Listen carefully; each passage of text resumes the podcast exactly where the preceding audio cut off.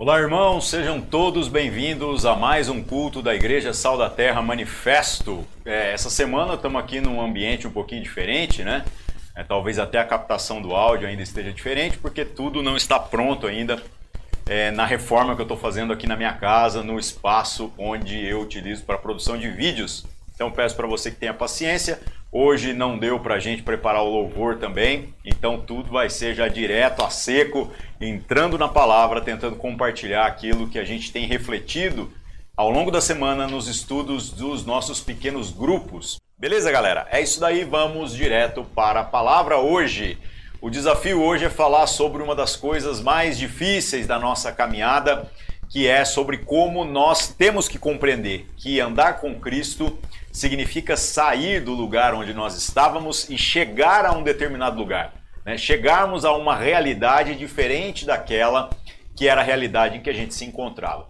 Pode parecer óbvio isso, pode parecer é, até um clichê, mas a grande verdade é que infelizmente nós experimentamos é, nos dias de hoje, né, de muita gente que acaba se tornando parte da igreja por adesão e não por uma verdadeira conversão, uma, uma é, ação do Espírito Santo na nossa vida que nos convence agora né, da justiça, do pecado e do juízo e nos faz então querer reorientar a nossa vida segundo a vontade de Deus, segundo a palavra de Deus.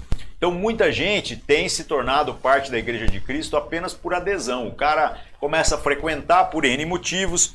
Nós vemos muitas pessoas que se dizem não religiosas, né? que se dizem aqueles que não gostam do, do, pacotinho fechado e falam assim: não, na verdade eu não tenho compromisso com nada, porque eu quero assim, é, eu creio em Deus, mas eu quero servir a Deus do meu jeito, eu quero que na verdade é, é, as coisas aconteçam é, na, na velocidade que me convém e não do que outras pessoas vão me pressionar.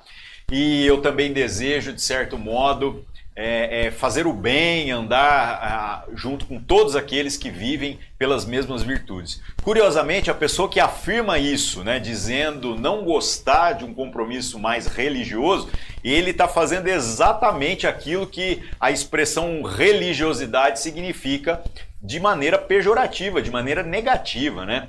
Então, essa é a, a religiosidade que a gente deveria evitar. Né? Nós deveríamos compreender que então simplesmente você ser o cara que vai é, em uma comunidade, faz parte de alguma coisa, quando te convém, faz de você exatamente o oposto daquilo que o Senhor Jesus explicitamente estava buscando nas pessoas quando ele trouxe a nós a mensagem do Evangelho, a mensagem da salvação. E chama a mensagem da salvação exatamente por conta disso. Nós fomos encontrados em uma determinada situação, em uma determinada condição e pela intervenção de Deus, pela intervenção do Espírito Santo, nós somos agora levados de onde nós estávamos para uma nova condição. Se isso não está acontecendo, tem alguma coisa errada, tem alguma coisa viciada aí na nossa experiência e a gente precisa refletir para que a gente não venha apenas perder o nosso próprio tempo, além de perder a nossa alma, né? como também a gente acabar se tornando é uma pedra de tropeço para outras pessoas que legitimamente estão buscando viver segundo a vontade de Deus. Então, o que é o cara que se torna parte de uma igreja por adesão? Ele, pela razão equivocada, começa a frequentar um culto, uma comunidade, qualquer coisa do tipo, e aí ele se sente bem. E aí ele baseia tudo aquilo que ele vai viver nos seus sentimentos e ele fica lá é, é, literalmente tentando usufruir daquilo ali quando lhe convém, né? E ele não tem uma experiência com o poder de Deus, com a palavra de Deus, no sentido de reconhecer a sua velha natureza, a sua natureza que precisa agora ser transformada, a sua natureza que faz de todo e qualquer pecador, mesmo que seja um bebê, mesmo que seja um recém-nascido. Você fala, não, não deu nem tempo de pecar nós já temos ali uma natureza totalmente caída, corrompida, e que se não houver um milagre de Deus, é, nós não nos tornamos de maneira nenhuma é, pessoas que agradam ao Senhor, né? Ai, mas então você está dizendo que um bebê está é, tá lascado, né? A gente vê exatamente a misericórdia de Deus por conta da salvação se estender às criancinhas, não por conta de uma suposta pureza, como alguns poderiam argumentar, mas exatamente por conta da misericórdia do Senhor, que não vai exigir né, é, é, de uma criança, de um bebê, aquilo que esta pessoa não pode dar, não tem a capacidade de dar. Então, mesmo que o Espírito Santo viesse e tentasse trazer esse entendimento, essa transformação de compreensão de maneira racional, é, esta criança, obviamente, não tem a capacidade de responder da maneira que todos aqueles que são agora adultos foram chamados para responder. E o que, que, é diferente de simplesmente aderir a uma comunidade porque está sendo satisfeito nos seus anseios? nós iremos agora viver debaixo de uma clara postura diante do arrependimento de todo aquele que se depara com a vontade de Deus. Ou seja, olhando para Deus, nós percebemos o quanto nós somos inadequados, o quanto nós carecemos da sua graça e da sua misericórdia, e naturalmente a gente se porta agora de maneira a nos esforçar para viver uma jornada de santificação, onde o Senhor vai ser glorificado em todas as coisas na medida em que a gente inclina o nosso coração, o nosso entendimento à palavra de Deus e mortifica a nossa carne, simplesmente porque um entendimento transformado naturalmente gera uma prática transformada. E esse é o desafio de toda pessoa, é disso que se trata a verdadeira conversão, desta clara compreensão de que tínhamos uma natureza distante de Deus e de que agora fomos chamados para viver de uma nova forma. Mas por outro lado, a dificuldade depois vem no caminho onde muita gente acaba né, não sustentando o seu compromisso inicial, as palavras que empenhou ali para com o Senhor Jesus, e isso gera uma tremenda incoerência na nossa caminhada. Isso faz com que então a nossa confissão pública de fé inicial, né, aquilo que alguns considerariam como conversão, não seja uma realidade simplesmente porque isso não tem sustentação com o passar dos dias. É por isso que eu, eu particularmente, tenho uma grande dificuldade com quando nós tentamos forçar a questão de fazer apelos para que as pessoas aceitem Jesus. Por quê? Porque primeiro, é, quem que está fazendo favor para quem nessa relação, né? Somos nós que estamos aceitando Jesus, coitadinho, né? Jesus, se não for aceito, vai entrar em crise. Ou será que é Jesus que está nos aceitando e nós então reconhecemos o senhorio dele sobre a nossa vida, né? Então eu não gosto dessa expressão exatamente por conta disso. E também não gosto de apelos né, que utilizem de muitos elementos emocionais, né, não deixem a palavra e o Espírito Santo trabalhar na jornada da pessoa, porque nem toda jura de amor com relação a Jesus e com relação à Bíblia, com relação à vontade de Deus, necessariamente vai se traduzir em uma conversão real. Agora, a pessoa que foi alcançada pelo Espírito Santo, pelo poder, pela palavra de Deus, é natural que ela não se conforme mais em viver do jeito que ela vivia. Ela vai caminhar de uma maneira diferente daqui para frente, ela vai buscar então trilhar essa jornada que glorifica a Deus. É assim que as coisas foram feitas para acontecerem na nossa vida. A grande pergunta é se está acontecendo na sua vida, se está acontecendo na minha vida. E para piorar a situação, né, nós temos então isso acontecendo na sua vida e na minha vida, e nós estamos em momentos é, eventualmente diferentes desta caminhada.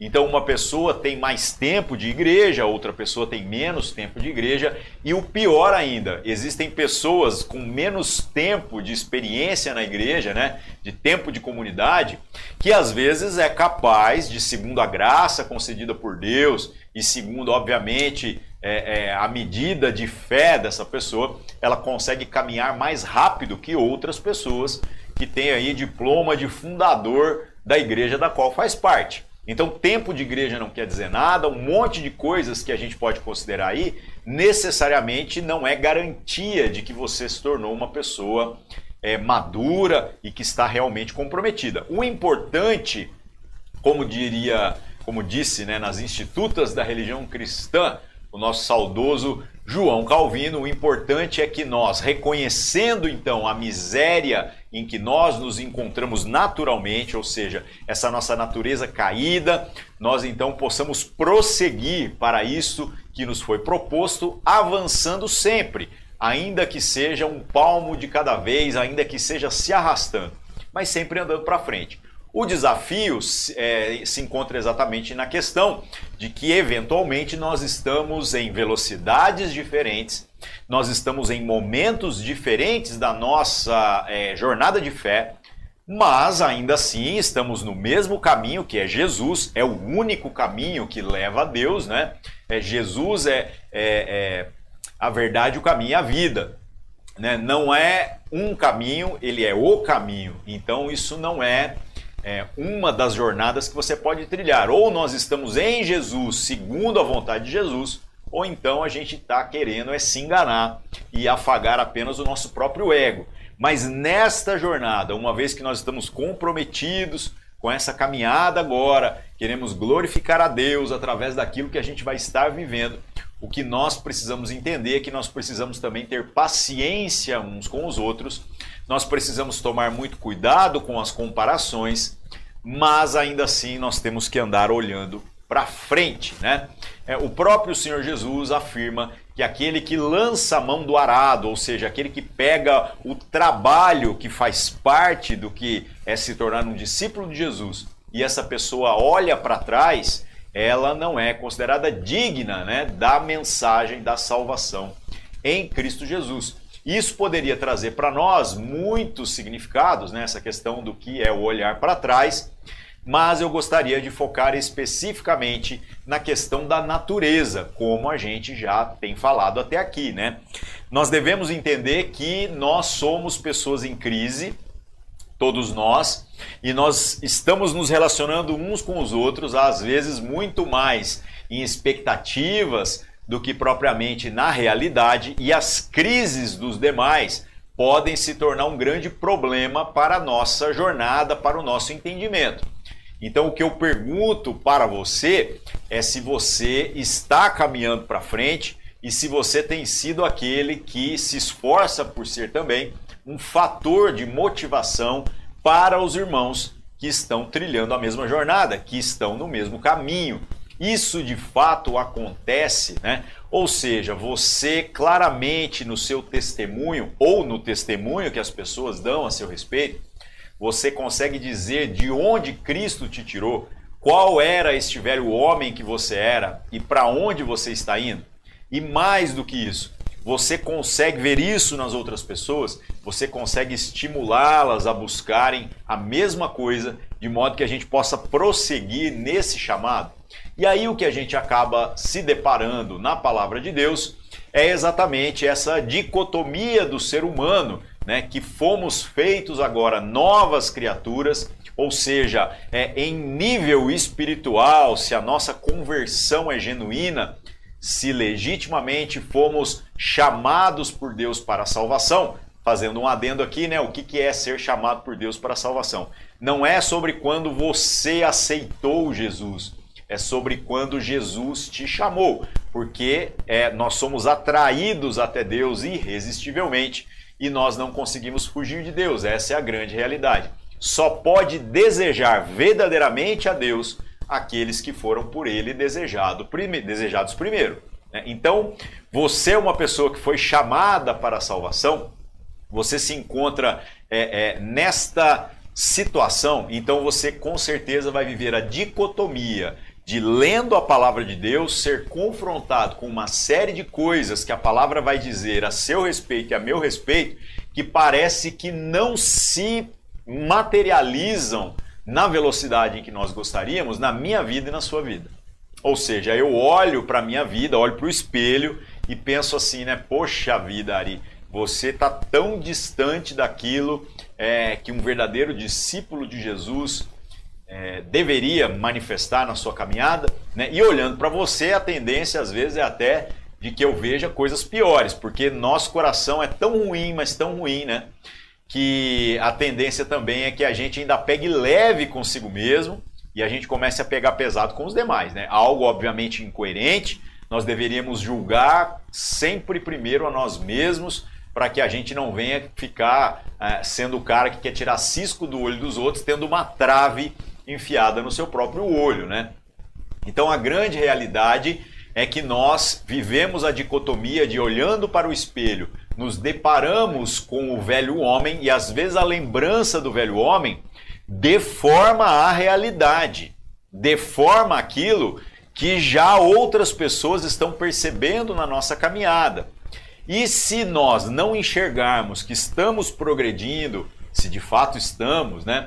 E nós não conseguimos aí forças pelo poder de Deus e pela comunhão dos irmãos para prosseguir, né, segundo tudo aquilo que a palavra está dizendo, o que pode acontecer é que a gente vai desanimando do caminho, a gente vai se conformando com coisas que não condizem com essa nova natureza em Cristo Jesus.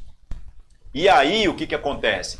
A gente se torna gente que decora a Bíblia, que cita a Bíblia, que fala de Deus, que qualquer coisa de natureza teológica tem opinião e às vezes opiniões até muito bem embasadas, muito bem fundamentadas, pessoas que sabem tudo sobre a vida da igreja, mas pessoas que não progridem e que não permitem muitas vezes que outros venham a progredir também. Por quê? Porque nós estamos meio que andando nesse caminho, que é o caminho da salvação, que é Cristo Jesus, que é o Evangelho, só que parece que a gente está dirigindo olhando para o retrovisor. Aí a gente sempre vai ficar saudosista de experiências do passado, de sentimentos, de coisas que a gente é, é, experimentou em um certo momento de inocência, né? mas agora o nosso coração parece que ficou completamente endurecido a ponto da gente ter se desiludido consigo mesmo, primeiramente, ou se desiludido uns com os outros, né? E a gente coloca Deus como se fosse é, literalmente aquele que é, não se importa com esta consciência em nós e não se importa com o, a dedicação, o empenho da nossa parte nessa caminhada, de modo que a gente viva a, a glorificá-lo. Então é extremamente importante que a gente perceba que pode haver um vício na nossa maneira de enxergar a nossa própria vida diante dessa dicotomia. Ou seja, a palavra de Deus fala que eu sou santo, ou seja, eu sou um dos separados por Deus para Ele mesmo, né? E no entanto, olhando para o espelho, eu não vejo isso. Olhando para o espelho, se eu começar a enxergar o que os meus olhos naturais afirmam, eu não vou enxergar aquilo que a palavra de Deus afirma. E aí então eu irei viver segundo aquilo que é a minha velha natureza, eu não irei prosseguir, Deus não será glorificado através da minha maneira de caminhar, as pessoas não serão conduzidas até Cristo, porque elas não verão Deus através da minha vida, e obviamente isso não se parece com a jornada de um discípulo de Jesus, de uma pessoa que verdadeiramente foi salva. Então, meu irmão, como está a sua jornada? É para frente, progredindo, ou a gente está caminhando aí meio que acomodado com as coisas que nós já vivemos, as experiências que nós já tivemos, as palavras que nós já recebemos e a gente acha que desse jeito tá bom demais, vamos ficar por aí mesmo. Isso é muito importante de ser considerado. Isso é algo que tem que ser assim reavaliado o tempo todo. Então, por exemplo, eu confesso para vocês que na minha própria jornada houve muitos momentos em que eu comecei a pensar a respeito de mim mesmo além do que convinha. Isso, obviamente, gerou é, até mesmo uma decepção na minha caminhada, porque eu começava a achar que eu já sabia tudo que precisava ser sabido, né? E no final das contas eu me decepcionava com as outras pessoas, até que o Espírito Santo me proporcionou a, a, ocasião para que eu pudesse me decepcionar, inclusive comigo mesmo. Eu enxergar que eu não sou tão bom quanto eu achava que eu era.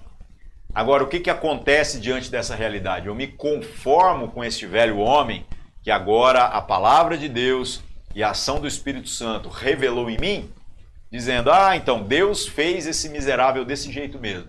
Ou não, eu olho para frente, eu progrido nessa jornada, eu começo a pegar aquilo que a palavra de Deus diz a meu respeito e eu começo a, a literalmente assim é, colocar isso como um alvo, colocar isso como uma realidade. Eu tenho que ler isso para mim mesmo. Eu tenho que me lembrar que o que eu sinto, o que eu penso, o que eu percebo, tudo isso são apenas mentiras químicas. Que coisa mais Matrix, né? Mas aquilo que a palavra de Deus diz a nosso respeito sobre o que Cristo Jesus fez por nós, esta é a realidade. Então precisamos, conscientes disso tudo, prosseguir no caminho que nos foi proposto. Para a gente não ficar apenas naquilo que é a nossa opinião, eu acho, você acha, fulano acha, o que nós achamos é muito bonito, é muito legal ter opinião, mas o que realmente importa é a opinião de Deus, é o que a palavra de Deus diz. Então vamos para a palavra de Deus para a gente poder conferir é, um, dois pequenos conjuntos de versículos que falam sobre o tema. Tá? O primeiro deles está aqui em Efésios capítulo 4. Nós vamos ler do verso uh, 22 ao 24, tá? Efésios capítulo 4, 22 a 24. Então o apóstolo Paulo fala com muita propriedade. Ele diz assim: é, quanto à maneira antiga de viver, vocês foram instruídos a deixar de lado a velha natureza, que se corrompe segundo desejos enganosos, e a se deixar renovar no espírito do entendimento de vocês e a se revestir da nova natureza, criada segundo Deus em justiça e retidão, procedentes da verdade. Então o apóstolo Paulo aqui fala algo que era para ser óbvio. Com relação à maneira antiga de vocês viverem, é necessário, vocês foram instruídos, deixem de lado essa velha natureza. Eu estou cansado de me deparar com um crente que começa a se conformar com, não, eu sou assim. Né? É, é, Deus me fez assim. É, não, desse jeito tá bom, porque a salvação vai acontecer, né? Já que ela é vontade de Deus, é vontade de Deus para a salvação, não se frustra. De qualquer forma, então eu preciso é suportar essa jornada. Pelo amor de Deus, meus irmãos. Isso é empobrecer demais o chamado que a gente recebeu da parte do Senhor. Não faz sentido isso no meu entendimento. Então, olha só, nós temos que compreender que nós recebemos instruções a respeito de uma maneira virtuosa de viver. Isso não é para gerar em nós né, uma moralidade falsa, no sentido do religioso mesmo, o homem que faz tudo pela aparência, mas o coração dele está distante disso. Mas, obviamente, nós devemos buscar agora viver em verdade, e isso, por mais que algumas pessoas não tenham parado para pensar a respeito, implica em elevar o padrão do que nós encontramos no Antigo Testamento. Quando alguém pensa né, que ah, Jesus cumpriu toda a lei, infelizmente a gente ouve as pessoas dizendo que uma vez que Cristo cumpriu toda a lei, eu agora estou desobrigado de viver segundo os preceitos é, da própria lei no que se refere ao que glorifica e não glorifica Deus, né? ao que é bom e ao que ofende a Deus. Meus irmãos, nós não fomos libertos dos preceitos dos mandamentos para que nós viéssemos a viver abaixo do padrão que o Senhor deseja, mas para que a gente pudesse agora viver o teto, a plenitude de tudo aquilo que é essa manifestação da vontade de Deus. Então, gente, o olho por olho, dente por dente, ele continua valendo em termos espirituais. Agora, o cristão, por conta da sua consciência, foi chamado por Deus para, diante desta realidade, sempre que possível, da mesma maneira que o Senhor não está nos cobrando é, pelos pecados que nós cometemos, né, mas ele manifestou a sua graça e a sua misericórdia para com a nossa vida, nós possamos fazer o mesmo pelas outras pessoas. Ou seja, o próprio Deus trouxe um padrão não para que a gente agora achasse que o negócio barateou, não, de maneira nenhuma. O juízo de Deus, tirando obviamente aqueles que são alcançados pelo sacrifício de Cristo, continua sendo olho por olho e dente por dente. E essa conta do olho por olho, dente por dente, é muito ruim para todos nós, porque, segundo a nossa velha natureza, todos nós merecemos a danação eterna mesmo. Nós, quando pecamos e quando nos conformamos com a prática do pecado, nos posicionamos como inimigos de Deus, inimigos da vontade do Senhor. Então, o Senhor nos libertou disso. mas nós fomos libertos para podermos viver mais. Nós fomos libertos do dízimo não para que a gente pudesse agora gastar tudo aquilo que são as riquezas de natureza monetária com relação a, a, com as coisas né, que fazem parte das nossas próprias vontades apenas. Mas nós fomos libertos para que a gente pudesse sair agora do santificar de 10% que me libera para viver com 90, para que eu possa viver de maneira que o Senhor seja glorificado em tudo aquilo que passa pela minha vida, todas as riquezas, sejam elas monetárias ou não. Não estamos presos a um percentual. E quando o nosso entendimento vira a chave né, nesse sentido, e, e a gente obviamente está caminhando para frente, o que você vai perceber é que o percentual né, te mantinha é, em uma jornada rasa. E liberto desse percentual, você começa a se tornar mais generoso segundo a medida de graça que o Senhor te dá. Ninguém vai poder virar para você e falar: você tem que dar isso, você tem que ofertar, tem que dar dízimo, tem que fazer isso. Não. Né? Nós falamos a respeito do preceito, mas a própria consciência transformada pela ação do Espírito, segundo os preceitos da palavra, faz com que a gente se esforce por viver né, acima daquilo que a lei propõe para todos nós. Cada um segundo a medida de graça que recebeu. E não para tentar obter ou comprar o favor de Deus, mas consciente de que já foi alcançado pelo favor de Deus. A nossa generosidade é uma resposta à generosidade do Senhor que nos alcançou até aqui. Então nós estamos prosseguindo ou nós estamos aí conformados com a nossa velha maneira de viver. Pode parecer muito óbvio, essa mensagem pode parecer muito simples, mas muitos de nós estão dirigindo, creio eu, andando no caminho que é Jesus e parece que estão olhando para o retrovisor pessoas que facilmente, como diz o texto aqui, né, é, se corrompem segundo desejos enganosos. A pessoa acredita que está servindo a Deus, mas é muito explícito que ela está servindo apenas ela mesma, que ela está servindo apenas a sua própria vontade. Isso é muito ruim. Isso é muito pobre, isso é muito aquém daquilo que é a vontade do Senhor para nós. Então, meus irmãos, em nome de Jesus, que a gente possa para frente, olhando para a nossa jornada, você saber falar com todas as letras. Jesus me tirou dali e Jesus está me levando para ali. Eu, nesse momento, me encontro nessa posição, as minhas lutas são.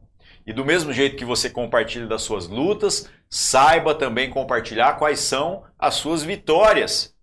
Saiba compartilhar quais são os milagres as curas que o Senhor já fez na sua vida, como também fez na minha.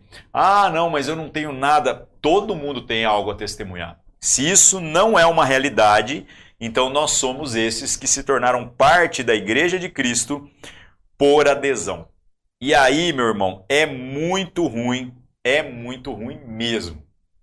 Tá? Então não vamos ficar nessa por adesão, vamos ficar por convicção. Aqueles que foram convencidos pelo Espírito Santo e por isso convergiram nos seus caminhos e agora vivem de maneira a buscar glorificar a Deus. Beleza? Próximo texto, na minha Bíblia vira duas páginas, Filipenses capítulo 3, verso 12 a 16. Uma quase continuação da ideia que a gente já compartilhou aqui, né? Então, o que, que diz? O apóstolo Paulo, escrevendo para os irmãos da igreja na cidade de Filipos, diz: Não que eu já tenha recebido isso ou já tenha obtido a perfeição, mas prossigo para conquistar aquilo para o que também fui conquistado por Cristo Jesus. Então, olha como o apóstolo Paulo fala a respeito de si mesmo. Ele está dizendo: olha, olhando para mim, não vejo essa perfeição né, que o Senhor Jesus está dizendo agora que essa nova natureza é feita em nós, mas prossigo. Porque se Jesus já resolveu as coisas em termos espirituais, então eu preciso viver segundo o que Jesus está dizendo. Essa é a realidade. Verso 13: Irmãos, Quanto a mim, não julgo havê-lo alcançado, mas uma coisa faço, esquecendo-me das coisas que ficam para trás e avançando para as que estão diante de mim, prossigo para o alvo, para o prêmio da soberana vocação de Deus em Cristo Jesus. Então, este aqui é o grande segredo né, da caminhada que é coerente. Nós, então, agora conscientes da nossa velha natureza, conscientes de quem nós somos, do quanto nós somos esses miseráveis pecadores que dependem da graça de Deus, nós ainda assim vamos num relacionamento com a palavra de Deus, né, olhando para aquilo que Deus está dizendo a nosso respeito, prosseguir para o alvo. Ai, mas eu sou. Não, eu sou não. Nós temos que mudar um pouco o termo. Eu era. Né? Em termos espirituais, eu já sou a nova criatura, em termos carnais, eu estou no processo. A pergunta é: estamos mesmo no processo? Nós estamos vivendo como alguém que conscientes de que o Senhor tem promessas para nós com relação a este homem, mulher de Deus, é que se parece com Jesus em termos muito específicos. Nós não apenas né, levantamos a mão num culto e dissemos que aceitamos a Jesus, mas nós continuamente vivemos de modo a caminhar nessa direção, prosseguindo, esquecendo as coisas que ficaram para trás. Ai, mas a minha história com a igreja não interessa. Não interessa. Você esquece a dívida que outros podem ter para com você. Vai precisar de terapia às vezes? Vai. Vai precisar às vezes resolver algumas coisas que ficaram aí deixadas de lado? Com certeza né? Mas você vai fazer isso da mesma maneira que o Senhor nosso Deus se esqueceu conscientemente, né? Optou por se esquecer dos nossos pecados. Optou por abrir mão, né, de colocar as nossas culpas como algo que será cobrado de cada um de nós. E aí então a gente olha para o que o Senhor está dizendo a nosso respeito e a gente progride na caminhada na direção daquilo que o Senhor está falando a gente vai para frente, a gente caminha, a gente é, é, trilha a jornada segundo esta vocação que nós recebemos. Vocação porque o Senhor é que nos chamou. Né? Ninguém pode desejar Deus, como eu já falei, se Deus já não nos desejou primeiro. E o Senhor nos desejando, Ele nos chama para a salvação.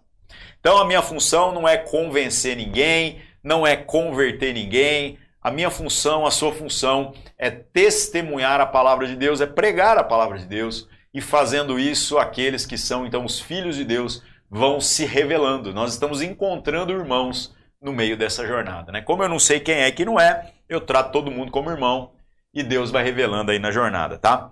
Continuando. Verso 15. Todos, pois, que somos maduros, deixa eu fazer um adendo aqui, né? Eu tô cansado de ver gente que tem uma, uma, um compromisso religioso com Deus, mas não fundamentado em verdade, não fundamentado segundo o que a palavra diz, se afirmar um maduro. Não, porque eu que sou um cara maduro, sou um cara experiente, né? O cara rota virtudes a seu próprio respeito com relação a isso. Né? Agora, será que ele tem consciência que um maduro é aquele que tem mais responsabilidade? É aquele que tem um dever, né? Que tem um peso maior do que as demais pessoas. Então vamos ver o que, que fala aqui sobre o maduro, né?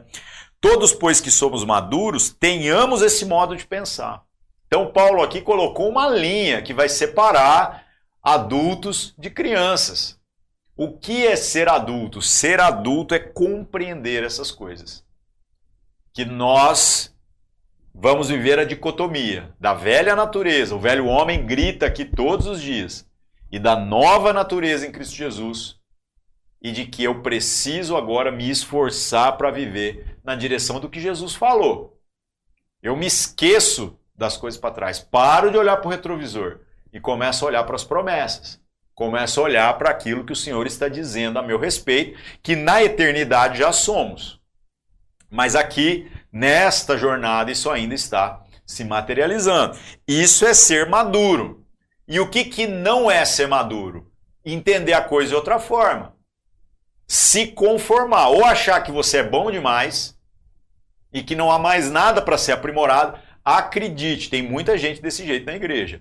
Ou então você ser a pessoa né, que se conformou, que acha que já alcançou ou, ou, ou que tá bom desse jeito, que afinal Deus manifestou o seu amor e salvação quando você estava desse jeito. Pelo amor de Deus, meus irmãos. Pelo amor de Deus, que o Senhor nos livre desse tipo de entendimento medíocre. Beleza? Continuando. É... Todos, pois, que somos maduros, tenhamos esse modo de pensar. E se em alguma coisa vocês pensam de modo diferente, também isto Deus revelará a vocês. Agora, Deus vai revelar isso para nós, caso haja alguma crise de entendimento né, sobre essas questões, sem que a gente esteja se relacionando com Ele de todas as maneiras possíveis. Quais são as maneiras possíveis? Os meios de graça que nos foram oferecidos: a palavra, a oração e a comunhão. Nós estamos fazendo isso? Ou você está achando que você, a estrelinha especial aí dos céus, vai ter uma visão. O céu vai se abrir, vai vir aquela vozona do Cid Moreira chamando você, o especial, ao entendimento da plenitude da verdade. Pelo amor de Deus, né, meus irmãos? Seja como for, andemos de acordo com o que já alcançamos. Então, na medida da graça que o Senhor nos deu, na medida do que nós já compreendemos sobre então as promessas de Deus e reconhecemos as nossas falhas, a respeito da nossa velha natureza, que a gente possa viver segundo este entendimento que nós já alcançamos e sempre prosseguindo, sempre andando para frente. Em nome de Jesus, para de querer servir Jesus olhando para trás.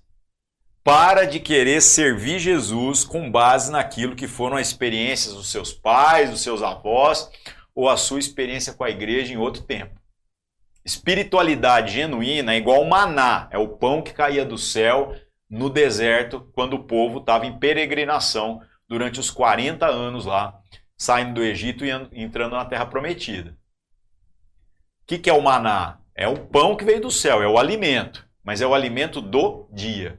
Não podia guardar, estocar o alimento de um dia para o outro, do outro dia o negócio literalmente estava tudo cheio de bicho, ele se perdia. Então, da mesma maneira, uma espiritualidade coerente, ela é diária. Ela é o tempo todo você reconhecendo onde você está, vivendo um arrependimento que se traduz em coerência, em prática, vai olhar para as promessas de Deus, porque o Senhor está dizendo a seu respeito e vai trilhar nessa direção. Em nome de Cristo Jesus. Para frente, meus irmãos. Como diz o ditado, para trás nem para tomar impulso, em nome de Jesus. Amém? Vamos orar. Se coloque diante de Deus nesse momento. Senhor nosso Deus, em nome de Jesus, mais uma vez reunidos como igreja do Senhor, agradecemos pela oportunidade de meditar na Sua palavra, de repensar muitas das nossas condutas, é, do nosso entendimento acerca daquilo que o Senhor já nos concedeu, já nos revelou sobre a Sua vontade.